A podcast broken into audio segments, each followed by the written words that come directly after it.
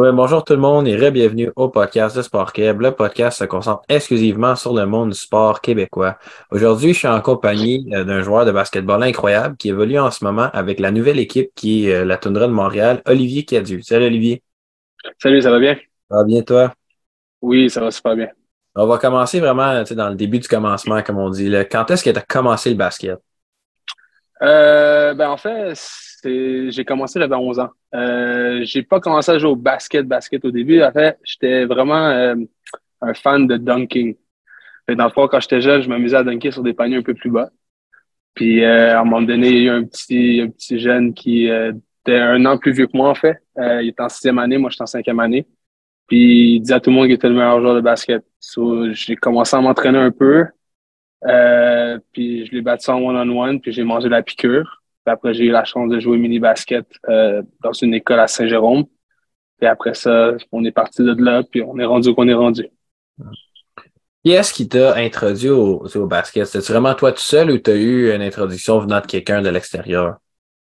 Je te dirais en fait que c'était plus un jeu vidéo. Euh, c'était NBA Street Volume 2. Je ne sais pas si tu connais un peu ce jeu-là, mais c'est un jeu que je jouais beaucoup quand j'étais au GameCube. J'adorais Kobe Bryant puis Shaq. Fait que c'était comme j'ai mangé la piqûre en jouant un peu à ce jeu-là. Mais il n'y a personne dans ma famille ou dans mon entourage qui m'a encouragé vraiment à jouer au basket. J'ai juste tombé en amour avec le sport. C'est ça. À quelle position est-ce que tu as évolué vraiment au début de, de ta carrière un peu plus organisée? Quand tu rentres au secondaire, c'est un peu plus organisé. Ouais. Euh, surprenamment, j'étais point guard. Fait que euh, je te dirais les trois premières années de ma carrière, j'étais point guard. Euh, est-ce que c'est ça peut être un peu aussi en termes de talent. Je passe un peu plus de temps dans le gym que les autres. Fait que c'est sûr que, vu que je passais un peu plus de temps, les coachs avaient un peu plus confiance au fait que je pouvais amener la balle puis faire les bonnes décisions. Mais j'ai commencé en tant que point guard, mais après, on m'a mis un peu plus à l'aile. Je te dirais, son r 3, 4, 5, on a commencé à, me dire d'aller aller à l'aile parce que j'étais plus un scoreur et non un, pass first guy. J'étais plus un gars qui aimait ça scorer la balle. Fait que euh, on m'a mis à l'aile, mais je te dirais ma première position, c'était vraiment être point guard. Fait que toi, est-ce que tu évolues encore à l'aile en ce moment? Oui, oui, oui, oui. En fait, avec la Tundra, je joue en, en deux et en trois. Fait que je joue shooting guard ou small forward. Euh, mais ma, quand j'ai fini ma carrière universitaire, en fait, je jouais, j'ai même joué du 5 puis du 4. J'ai joué du center puis du power forward parce qu'on était un peu, un peu petit. Mais avec la Tundra, oui, je suis un shooting guard small forward. Mais justement, euh, dans les positions de shooting guard small forward, qu'est-ce que ça prend pour être un bon, un bon joueur de l'aile, dans le fond? Euh, en fait, je dirais c'est d'être super bon hors la balle. C'est de comprendre un peu les angles, sortir des écrans de la bonne façon, comprendre le jeu, comprendre quand couper, euh, avoir un, bon sens de quoi faire au bon moment, d'être capable de comprendre que la game va venir à toi. Euh, quand tu as un point guard, c'est toi qui contrôle le jeu. Quand tu es à l'aile, c'est pas nécessairement toi qui vas contrôler tout le jeu. Mais si tu trouves une façon un peu de, de savoir où pick your spots un peu, excuse l'anglicisme, mais euh, de pick your spots, knowing where to go, euh, je pense que c'est vraiment ça qui est bon. Si on regarde dans les Clay Thompson, euh, des joueurs comme Ray Allen, même, même des Kobe puis des Mike, des Michael Jordan qui étaient des shooting guards qui avaient quand même un contrôle de la balle assez souvent. Ces gars-là savaient exactement où recevoir le ballon, à quel moment recevoir le ballon, puis contrôler un peu la game de cette façon-là. Mais toi, si on regarde un peu plus euh, ton jeu à toi, c'est quoi ta force sur le terrain? Je te dirais que je suis quelqu'un qui, avec les années, avec beaucoup d'expérience, je suis devenu un joueur quand même très cérébral. Je shoot bien la balle. Euh, je comprends un peu quand couper. J'ai regardé beaucoup, beaucoup de tape. Euh, fait que je te dirais d'un côté cérébral, je comprends la game. Puis mon tir de trois points s'est vraiment amélioré, disons, depuis que j'ai commencé à jouer au basket. Fait que là, je suis rendu quand même assez dangereux de ce côté-là.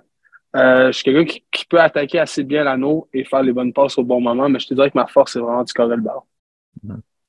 Puis, euh, tu sais, c'est sûr que c'est le fun pour tout le monde de parler avant qu'on est bon, là, mais si tu avais à mentionner un petit aspect que tu aimerais, que tu as eu besoin de travailler dessus un peu, puis que tu encore, euh, c'est encore de tes lacunes? mon dribble mon dribble. Je te dirais que mon dribble, c'est vraiment une des choses que j'essaie de travailler. Tous les jours, j'essaie de faire du dribble. Euh, dans le fond, à ma grandeur, je suis 6 pieds 4. Si je veux jouer longtemps professionnel, il faut que mon dribble devienne un peu meilleur parce que maintenant, avec où que la game s'en va, c'est un peu plus petit. Ça se peut qu'on te demande de jouer un peu dur, de prendre des écrans un peu plus souvent. Fait que le maniement de base, c'est quelque chose que je travaille beaucoup. je te dirais que c'est un peu ma faiblesse dans ce sens-là. mais on travaille dessus. On t'a vu apparaître un peu plus euh, sur la scène euh, provinciale quand euh, tu as eu la chance d'être le récipiendaire du prix d'athlète par excellence dans l'année 2012-2013 avec le Collège Laval. Puis, mm-hmm. comment est-ce que tu t'es senti quand ils t'ont annoncé que tu étais le gagnant? Mm-hmm. ben, en fait, c'est une longue histoire. quand je suis arrivé au Collège Laval, dans le fond, je me suis fait recruter par le Collège Laval en son R3.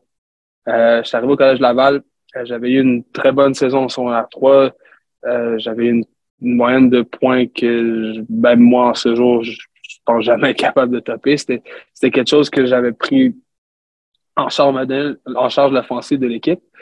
Puis j'avais pas gagné MVP cette année-là. Euh, puis la raison était, plusieurs personnes m'ont dit que c'était mon attitude. Euh, j'étais un peu plus jeune, right? Euh, tu, scores beaucoup de points, fait que tu, tu penses que un peu tout est permis. Mais éventuellement, euh, avec le temps, tu sais, j'ai pas eu une année secondaire 4 qui était très bonne. Puis j'ai passé tout un été justement dans le gym avec mon coach euh, Mathieu Chénier. Euh, on a passé, comme je te dis, tout en gym, c'était deux workouts par jour, euh, matin et soir. Puis on était muscu. Je, passais mon été dans le gym. Là. Tous mes amis étaient en voyage, moi j'étais juste dans le gym. Fait que c'était, c'était quelque chose que c'était émotif un peu. Parce que c'était comme c'était comme une histoire de trois ans qui se finissait. Comme, OK, on n'a pas gagné le championnat provincial, mais, mais c'est un travail personnel que, que j'ai pris le temps de prendre. Puis là, j'avais réussi ce que j'avais pas été capable de réussir, disons, en 15 ans.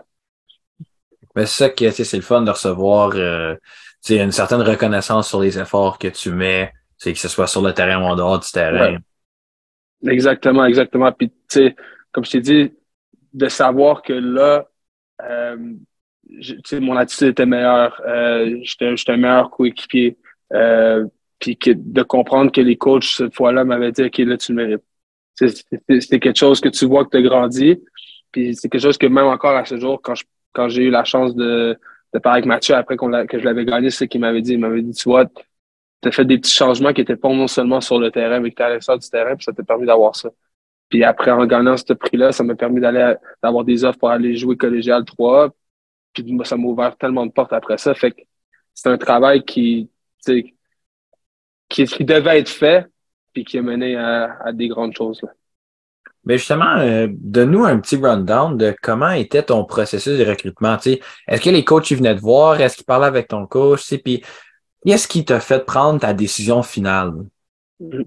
Ben, dans le fait, euh, Mike, Mike Tumeski, le coach de Brébeuf, euh, c'est le, le, premier qui est venu me recruter. Euh, dans le fond. Euh, match de pré-saison, il est venu s'asseoir à une game. Je me souviens encore, on jouait contre l'école, euh, l'école secondaire Leblanc à Laval. Euh, puis il était, il était là, bien normal, avec du popcorn. Il avait même pas l'air d'un coach. Euh, puis il est venu après la game, il m'a dit, je suis intéressé. Puis j'ai juste aimé la simplicité. Puis après ça, mon nom a commencé à sortir. J'avais des bonnes games. le monde a commencé à parler un peu de moi. Puis euh, Sainte-Foy était, était vraiment high sur moi aussi. Fait que je voyais, je parlais beaucoup avec le coach de Sainte-Foy, Eric Segal, dans ce temps-là. Puis après, euh, les coachs, ils ont commencé à apparaître par-ci par-là. Mon nom a commencé à, être un peu around. Euh, puis c'était vraiment une affaire. Ils venaient me parler, ils venaient parler à mon coach, ils parlaient à mes parents. J'ai fait des visites un peu tout partout. Euh, J'étais allé visiter les écoles. J'ai fait le voyage jusqu'à Québec deux fois. Euh, j'ai parlé avec les joueurs. Puis à la fin, en fait, Brébeuf, j'ai décidé de la Brébeuf, c'était bien simple, c'est que l'année d'avant, euh, Joseph Chartouni, euh, il avait gagné le MVP cette année-là, puis il était allé à Brébeuf. Puis Brébeuf, en même temps, c'était une équipe collégiale 2A. Euh, mais j'aimais le fait que je pouvais compete contre Joseph, puis contre Nemanja Zarkovic, qui était un autre joueur qui allait aller jouer aux États-Unis, qui avait plusieurs rumeurs qui, parlaient qu'elle allait jouer à NCAA. Puis on allait faire beaucoup de tournois aux États-Unis. Fait que moi, pour moi, c'était un peu un no-brainer dans le sens que je vais peut-être compete contre deux des meilleurs joueurs qui étaient un peu à ma position dans ce temps-là. Puis en plus de ça, on va aller faire des tournois aux États-Unis. Puis j'adorais la simplicité de Mike. J'aimais juste la façon que Mike avait appris la game. C'est quelqu'un qui, t'apprenait vraiment comment bien jouer au basket. Puis je savais que j'allais compete contre ces gars-là à, tous les jours. Puis en plus de ça, il y avait quelqu'un contre qui que je competais tout le temps au secondaire, qui était Alexandre Goulet, qui jouait dans cette équipe-là aussi. Fait que pour moi, c'était comme de savoir qu'à tous les jours en pratique, je vais compete contre ces gars-là. Je vais être un meilleur joueur à la fin. C'est vraiment comme ça que je le voyais. au lieu de voir, disons, je vais aller jouer collégial 3, mais peut-être que dans les pratiques ou que c'est là qu'on s'améliore, euh, j'aurais pas le même niveau. J'ai pas trouvé de statistiques, c'est pas rien de méchant, même si c'était un petit peu trop. Euh, mais comme, dis-moi un peu comment ça s'est passé ta carrière collégiale à Brébeuf? Euh, ben, ça, ça s'est vraiment bien passé, dans le fond. Euh, mes deux premières années, on a gagné un championnat provincial, 2A. Euh, puis ma deuxième année, j'ai fini sur l'équipe d'étoiles. Ma première année, j'ai pas assez proche.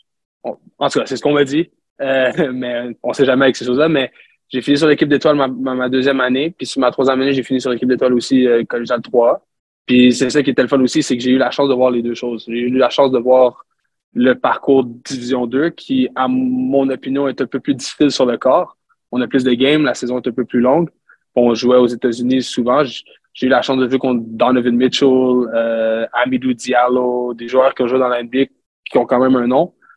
Euh, fait que c'était mon parcours collégial, je peux dire qu'il était, il était le fun. J'ai vu beaucoup de basket, j'ai eu la chance de j'ai eu la chance de jouer contre des grands joueurs. Puis en plus de ça, on a gagné deux championnats provinciaux et une médaille de bronze à ma troisième année. Fait que c'était le fun. Puis ma troisième année, l'équipe avec laquelle j'étais était vraiment talentueuse. Fait que j'ai eu la chance de jouer avec des grands joueurs qui étaient qui sont maintenant qui dans des grosses ligues puis tout. Ben, tu sais, tu parlais beaucoup euh, des tournois aux États-Unis puis des joueurs que tu peux affronter. Puis, tu sais, on va parler un peu des États-Unis. Comment est-ce que s'est passé le processus pour euh, du recrutement? Pour euh, les Stags de Fairfield University, qui était un programme une NCA D1? Là? Ouais. Euh, ben, eux sont venus un peu plus vers la fin. Euh, fait que, dans le fond, comme, comme ça marchait, comment ça marchait à Brébeuf un peu dans le fond, c'est que vu qu'à chaque année, on avait presque un joueur qui partait pour jouer D1, euh, il y avait toujours des coachs NCA Division 1 qui venaient dans les gyms. Fait que tu avais toujours la chance de te faire voir. Puis ce que ça fait, je pense, c'est que ça, on a toujours un petit stress au début, dans le sens que on, on, veut tout le, le scholarship D1. Tu demanderas à n'importe quel joueur de basket, il va te dire on veut un scholarship D1. Fait que tu t'habitues un peu à ça. Puis après, ce qui s'est passé vraiment, c'est juste que les écoles qui recrutaient NEM et Duo, ils ont commencé à avoir un peu d'intérêt. Euh, ils ont parlé à Mike. Après ça, j'ai eu des bonnes performances aux États-Unis. Fait que quand on est allé voir, on a joué contre Saint Thomas More, j'ai eu des bonnes games. Putnam Science, j'ai eu une bonne game. En fait, la game contre Putnam Science, c'est la game qui m'a donné mon, offre avec Fairfield. Puis après, ce que dans le fond, il faisait, c'est qu'il communiquait avec Mike. Euh, puis Mike leur disait de venir à des pratiques, de leur dire à des games. Puis s'il était content de ce qu'il voyait, il venait me parler avec moi après. Puis on, il rencontrait mes parents. Puis de là, on faisait des visites.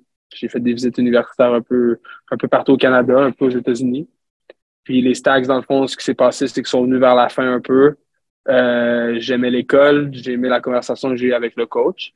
Puis de là, dans le fond, j'ai signé. Puis après, ce qui est, ce qui est drôle, c'est qu'après que j'ai signé avec Fairfield, il y a encore des écoles qui me recrutaient. Ça, ça j'avais pas trop laissé sortir que j'avais signé avec eux.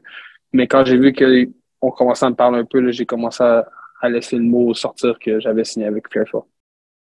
Ouais, ben c'est sûr que ça reste un peu, euh, tu sais, ça reste un peu euh, loyal, là, que tu, ouais. tu leur as déjà dit oui, tu veux pas. Euh, Exactement.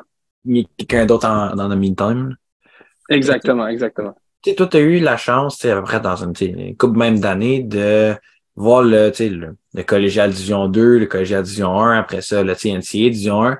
Puis dis-moi, c'est quoi la plus grande différence que tu as remarqué entre euh, du collégial Division 1 puis d'universitaire NCA?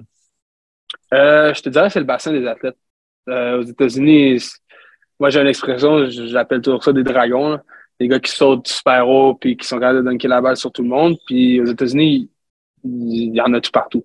je te dirais vraiment le niveau d'athlète, le bassin d'athlètes qu'ils ont, il est juste, est juste différent un peu de nous. C'est sur plus de monde aussi. Puis dès un jeune âge, j'ai l'impression que les jeunes, ils, ils, sont déjà dans le sport, mais non seulement ça, ils font plusieurs sports. Euh, je sais pas si, tu sais un peu la structure, comment ça marche euh, au secondaire aux États-Unis, mais tu as, as, un sport pendant l'été, tu as un sport pendant le printemps, puis tu as un sport pendant l'hiver. Des fois, tu vas commencer à faire trois sports dans une année, ce qui je pense qui est vraiment bon. Tandis que nous, souvent, tu vas commencer en septembre, tu vas jouer jusqu'en mars, avril, puis après, tu vas aller faire des équipes d'été. Tandis qu'eux vont faire trois sports en jouant avec des équipes d'été dans deux sports, disons. Fait que le, niveau d'athlète est différent. En termes de skills de basket, moi, je pense qu'au Québec, on a, les joueurs sont aussi skills. C'est juste que des fois, il y a des athlètes qui sont juste. Il y en a qui sont innés un peu avec ça. Là.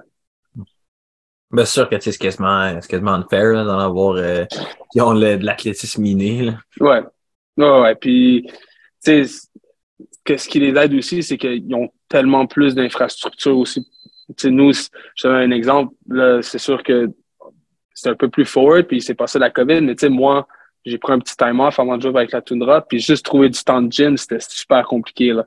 Tandis que aux États-Unis, c'est simple. Euh, je pouvais, si je voulais aller jouer du pick-up, je pouvais aller jouer du pick-up quand je voulais. Si je voulais juste aller shoot, je pouvais trouver un gym juste pour aller shoot quand je voulais. Euh, c'est vraiment simple. C'était incroyable comment c'est simple de trouver un, temps de gym là-bas. On va sauter un petit peu à ta deuxième année euh, de, avec euh, les Stags. Puis ça a mentionné justement sur le site que tu t'es battu au travers de plusieurs blessures. ta deuxième année, tu as même joué seulement deux matchs en raison mm-hmm. que tu étais vraiment tout le temps blessé. Comment est-ce que ça, ça t'a mm-hmm. affecté mentalement?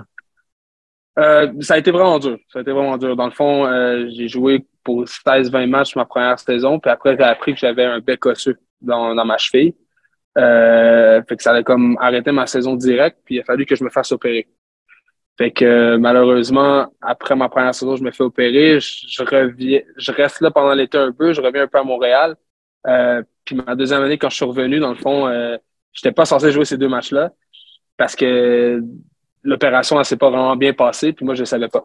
Euh, fait que quand ils ont réalisé que l'opération n'avait pas vraiment bien passé, ils m'ont demandé d'aller refaire une autre opération pour la même blessure.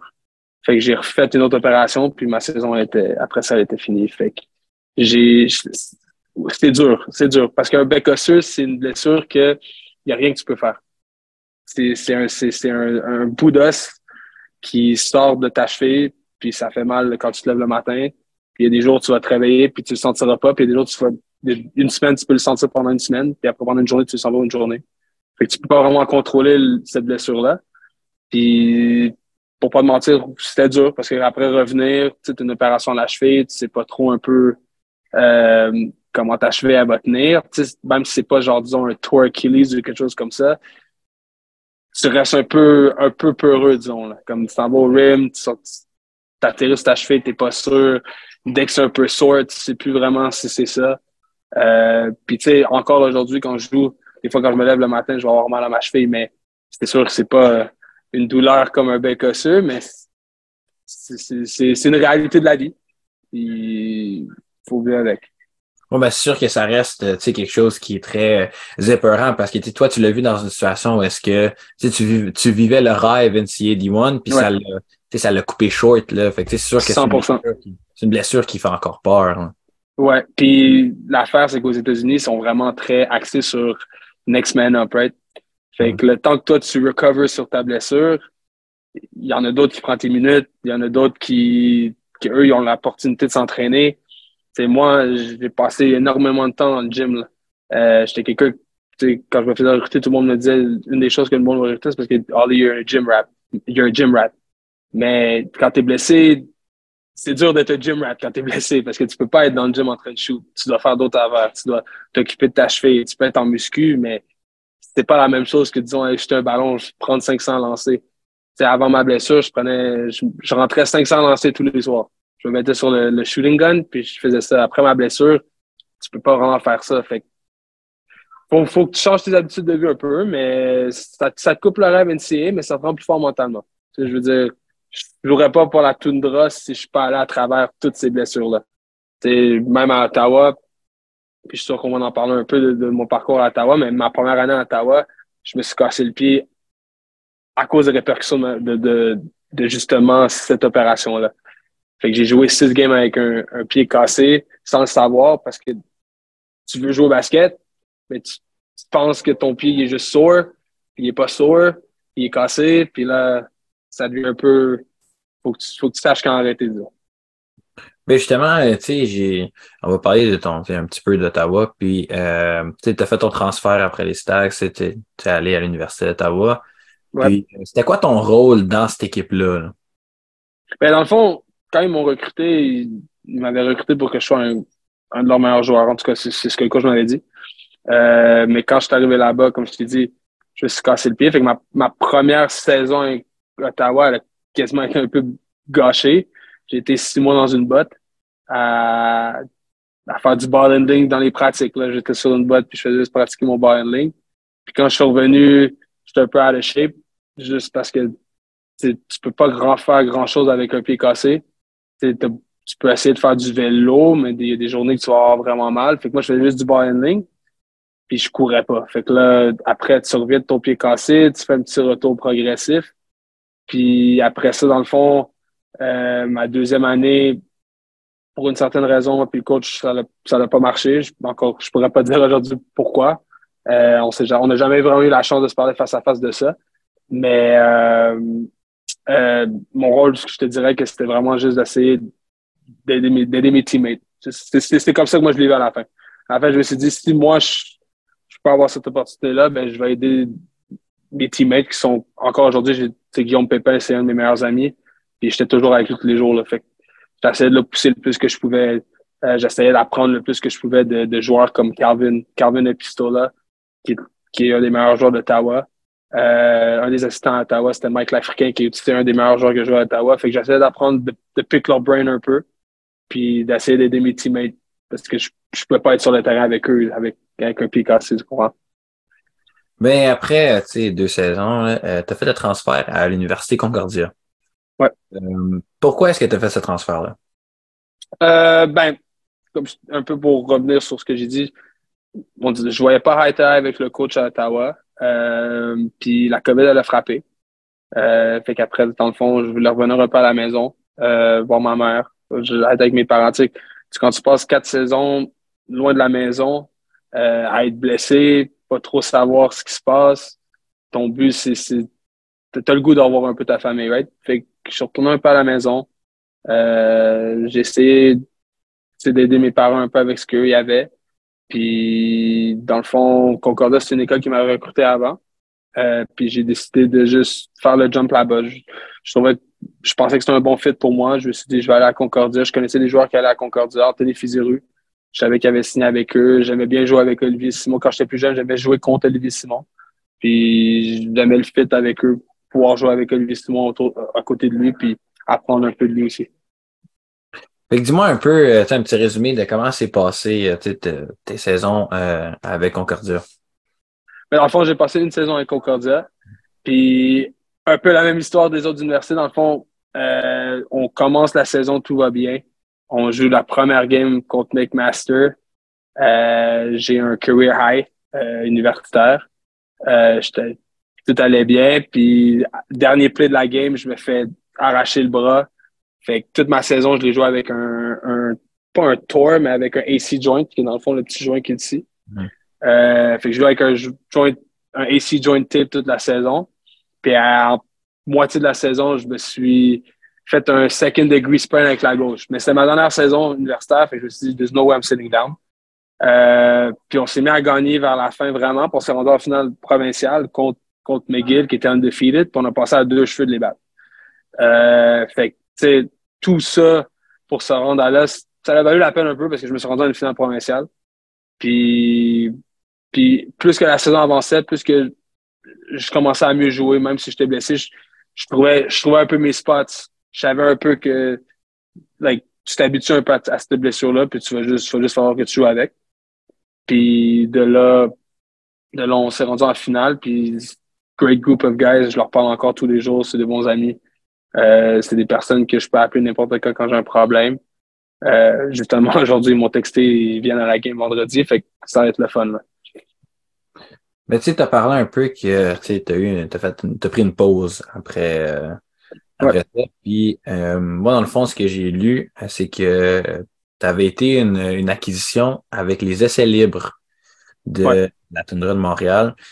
Pourquoi est-ce que tu t'es présenté à ces essais libres-là, considérant que ta carrière était semée de blessures? Hein? Ben, dans le fond, j'ai pris un petit time off. Fait que je suis parti avec mon meilleur ami en Alberta. On est allé travailler là-bas pendant deux, trois mois.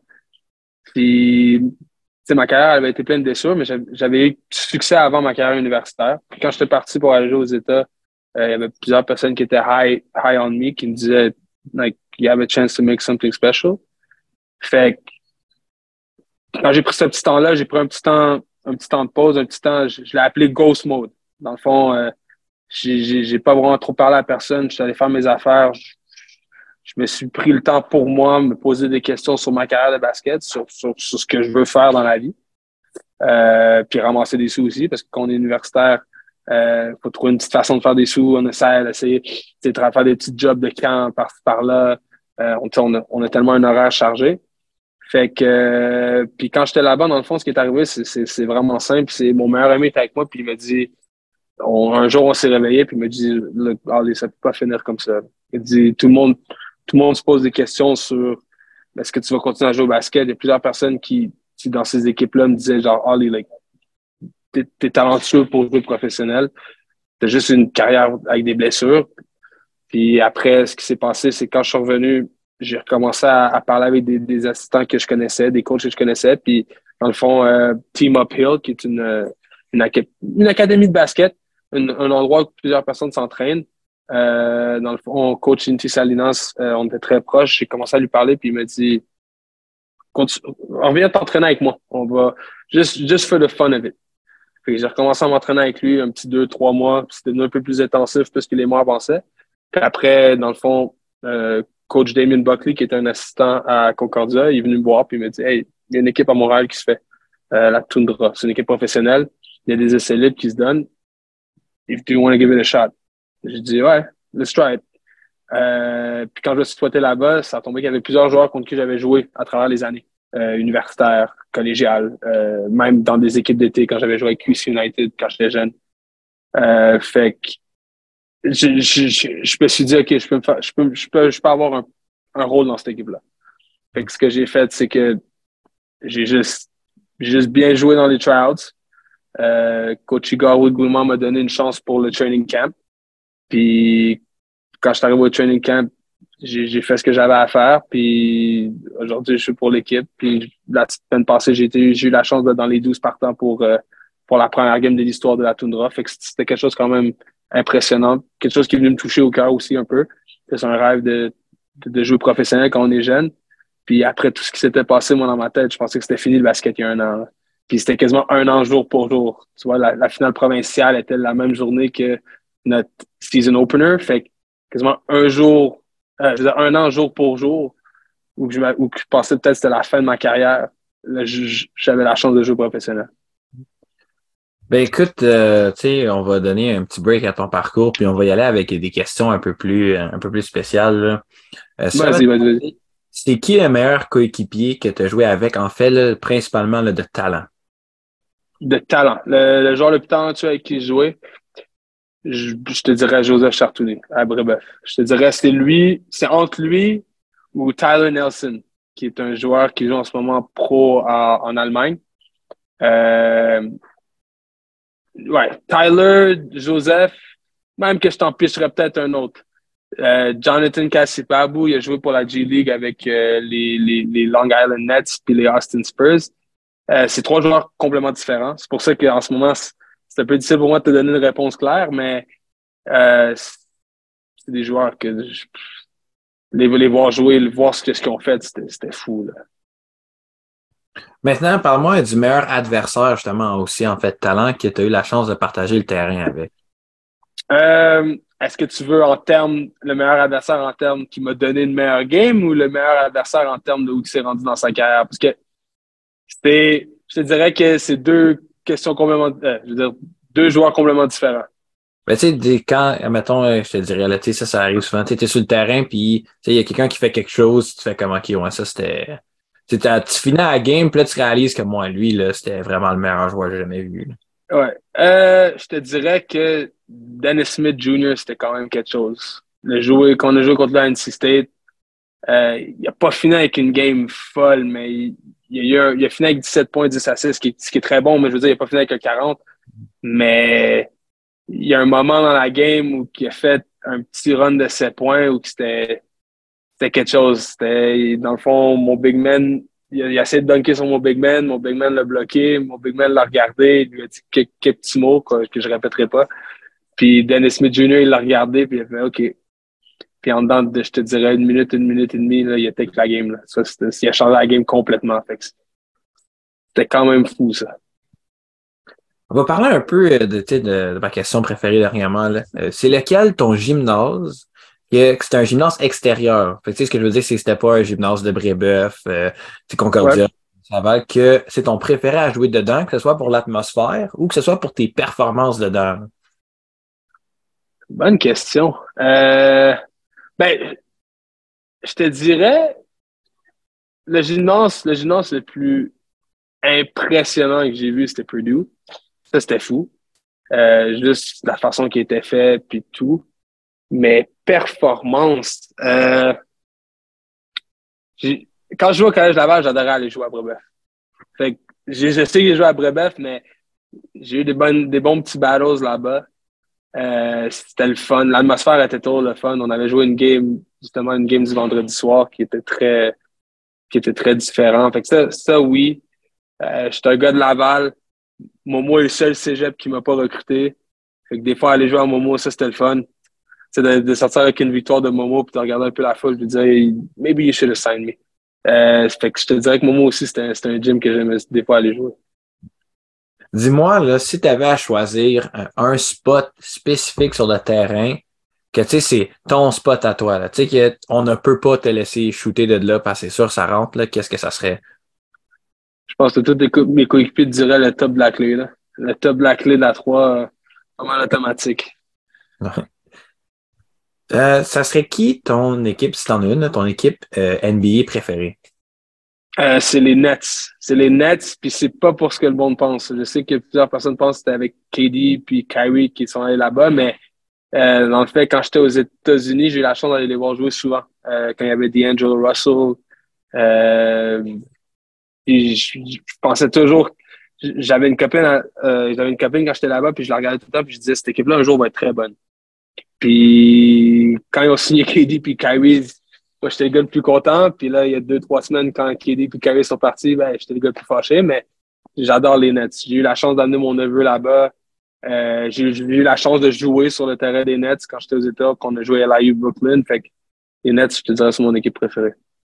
Maintenant, t'aurais-tu un joueur préféré là, sur le, sur, dans la NBA? Dans la NBA en ce moment ou de tous les temps? Ben, tu peux me donner les deux. Dans la NBA en ce moment, c'est Damien Lillard. Euh, j'adore Dame. Je trouve qu'il est juste, il a un killer mentality. C'est quelqu'un qui est très real. C'est quelqu'un qui est très, très honnête à sa personne. Puis avec c'est c'est un très bon coéquipier. Euh, puis je te dis, of, all time, c'était Mike puis Kobe. Là. Puis pour moi, c'était vraiment genre, c'était mes deux idoles. Là. Comme tous les livres qui ont écrit, ben, qui ont été écrits à propos d'eux ou qui ont écrit, je les ai vus. Toutes les games, je les ai vus. Euh, toutes les highlight tapes que tu peux penser, je les ai vus. Je, je, capote sur Michael Jordan et Kobe Bryant. Fait que toi, je vais te poser mon avant-dernière question. Euh, si tu avais à te faire drafter par une organisation NBA, laquelle que ça serait? Ben, les Nets. En ce moment, en ce moment je, pense qu'ils ont besoin d'un peu de shooting. Euh, fait que j'aimerais ça jouer pour les Nets, c'est pas loin de la maison. Euh, j'adore, j'adore New York City. Euh, à Fairfield, t'es à 45 minutes de New York. J'étais toujours là-bas. J'adore la ville de New York. Je te dirais ça. Ou euh, Phoenix. J'ai eu la chance de. J'ai des amis qui sont allés là souvent. J'ai eu la chance de voir beaucoup de photos, d'entendre beaucoup de bonnes choses de Phoenix. Puis quand j'étais jeune, j'adorais Steve Nash aussi. Fait que ça m'a comme Phoenix, ça serait le fun. Hein. Il fait chaud là-bas. C'est une culture qui a de la quand même de basket aussi. Mais je vais poser ma dernière question, justement. Euh, tu m'as beaucoup parlé que euh, ton intellectuel s'était extrêmement développé, puis que tu étais un joueur un peu plus mental. Puis euh, tu as aussi mentionné tantôt que tu sais, dans la fin de ta carrière euh, à Ottawa University, c'est que tu aimais beaucoup aider tes coéquipiers à se pousser un peu plus loin. Fait que ça, c'est toutes des choses qui se rassemblent autour du coaching. Puis toi, est-ce que ça mm-hmm. t'intéresserait plus tard de te mettre à coacher? Euh, ben, j'ai eu la chance de coacher des jeunes cette, année avec le Collège Laval, euh, des jeunes de secondaire 1, avant que la saison commence, vu que je savais pas trop ce qui allait se passer. Euh, c'est quelque chose que oui, j'ai envisagé. Euh, je suis encore, je te dirais, en questionnement, juste parce que euh, il y a le petit côté athlète un peu de, la personne qui take over, que ça, je, je sais pas si je, je serais capable de dealer avec le fait que j'ai aucun euh, disons, contrôle sur la game directement. je te dirais que c'est vraiment la petite, c'est la petite chose qui me fait bloquer de ne pas devenir un coach. Moi, je suis quelqu'un qui, je sais pas si je serais capable de comme savoir que je peux rien faire. Si mes joueurs, euh, si mes joueurs font pas quelque chose, je peux pas aller sur le terrain avec eux. Euh, fait que c'est ce côté-là un peu du coaching, mais le, côté, disons, apprendre, parler avec les gens, euh, essayer d'aider les jeunes. Euh, comme tu l'as vu un peu, j'ai pas eu une carrière universitaire facile. Euh, il y a des choses que, que j'aime, que, que peut-être j'aurais aimé que certains coachs fassent avec moi ou que moi j'aurais aimé être capable de faire avec certains coachs. Que oui, j'aimerais peut-être faire cette relation-là avec des joueurs. Euh, fait il y a une grande partie de moi qui aimerait ça, oui, mais il y a vraiment ce petit côté-là, athlète un peu compétitif, qui sait que je serais pas de rester sur ma chaise, de, de rester poise dans le sens de. Mais je suis encore jeune, je moi je le vois encore, il me reste encore du temps, j'espère jouer encore longtemps. Maintenant, je suis healthy, je, suis en santé. Pour une, pour une fois dans ma carrière, je suis vraiment en santé. Euh, puis j'ai l'impression que je, je suis retourné un peu à ce que j'étais à Brébeuf. Fait que peut-être que plus tard, euh, quand ma carrière va être, finie, je, te, vais te donner une réponse un peu plus claire que non, oui. Mais pour l'instant, c'est dur. C'est dur de, de, m'imaginer sur un banc essayer de coacher. Mais c'est sûr que là, tu as ton côté humain qui dit euh, j'aime ça, j'aime ça. Puis là, tu as ton côté qui est comme je veux gagner toutes les games. exact, exact. Puis, je me souviens un peu, disons, comment les coachs qui me coachaient, puis Mike, Mathieu, les Jimmy de ce monde, je les voyais un peu comme eux, ils ont le jitters sur le côté du terrain, ils veulent rentrer sur le terrain, mais ils peuvent rien faire. Puis moi, on dirait que ce côté-là, je ne veux, je veux pas trop le vivre, mais qui sait, peut-être un jour, peut-être un jour. Ben écoute, euh, merci Olivier, j'apprécie vraiment le temps que tu, m'as donné en, en, ce mercredi soir après, après avoir eu ton shooting. Là. Ouais, ben non, merci à toi pour la plateforme, puis ça m'a fait plaisir d'être ici.